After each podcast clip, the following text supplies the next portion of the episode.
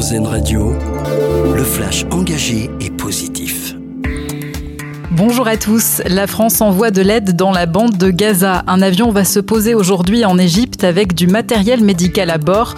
Emmanuel Macron a aussi annoncé qu'un navire de la Marine nationale est en route pour l'enclave palestinienne afin de soutenir les hôpitaux de Gaza. Le chef de l'État s'est rendu hier en Jordanie et en Égypte.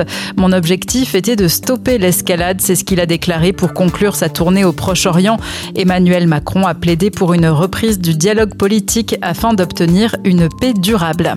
La Première ministre devrait annoncer aujourd'hui des mesures en réponse aux violences urbaines de l'été dernier pour aider les élus. Elisabeth Borne va prendre la parole cet après-midi à la Sorbonne devant plus de 500 maires qui ont tous été concernés par les émeutes. Elle sera accompagnée du ministre de l'Intérieur Gérald Darmanin, du garde des Sceaux Éric Dupont-Moretti, ainsi que de la ministre des Solidarités et des Familles Aurore Berger. Emmanuel Macron avait réclamé au gouvernement au mois de juillet une réponse complète et profonde aux émeutes. Les élus du Pays Basque obtiennent gain de cause. 24 communes vont pouvoir appliquer le plafonnement des loyers. Anglette, Bayonne, Biarritz, Guétary, Andaille ou encore Saint-Jean-de-Luz sont concernés. La mesure était réclamée par de nombreux élus locaux du Pays Basque où la multiplication des résidences secondaires et des meublés touristiques empêche selon eux les habitants de se loger correctement. Avis aux fans du Gaulois à la moustache blonde, le nouvel album d'Astérix sort ce jeudi. Fab Caro au scénario et Didier Conrad au dessin signent le 40e tome de la saga culte.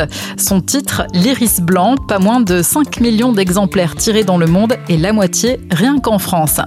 Et puis notre dossier solution pour terminer, de vieux téléphones transformés en médailles pour la Coupe du Monde de rugby.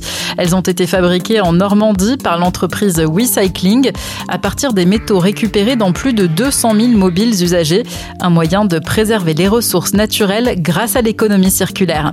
Bonne matinée à l'écoute d'Airzen Radio. C'était le Flash Info engagé et positif sur RZN Radio.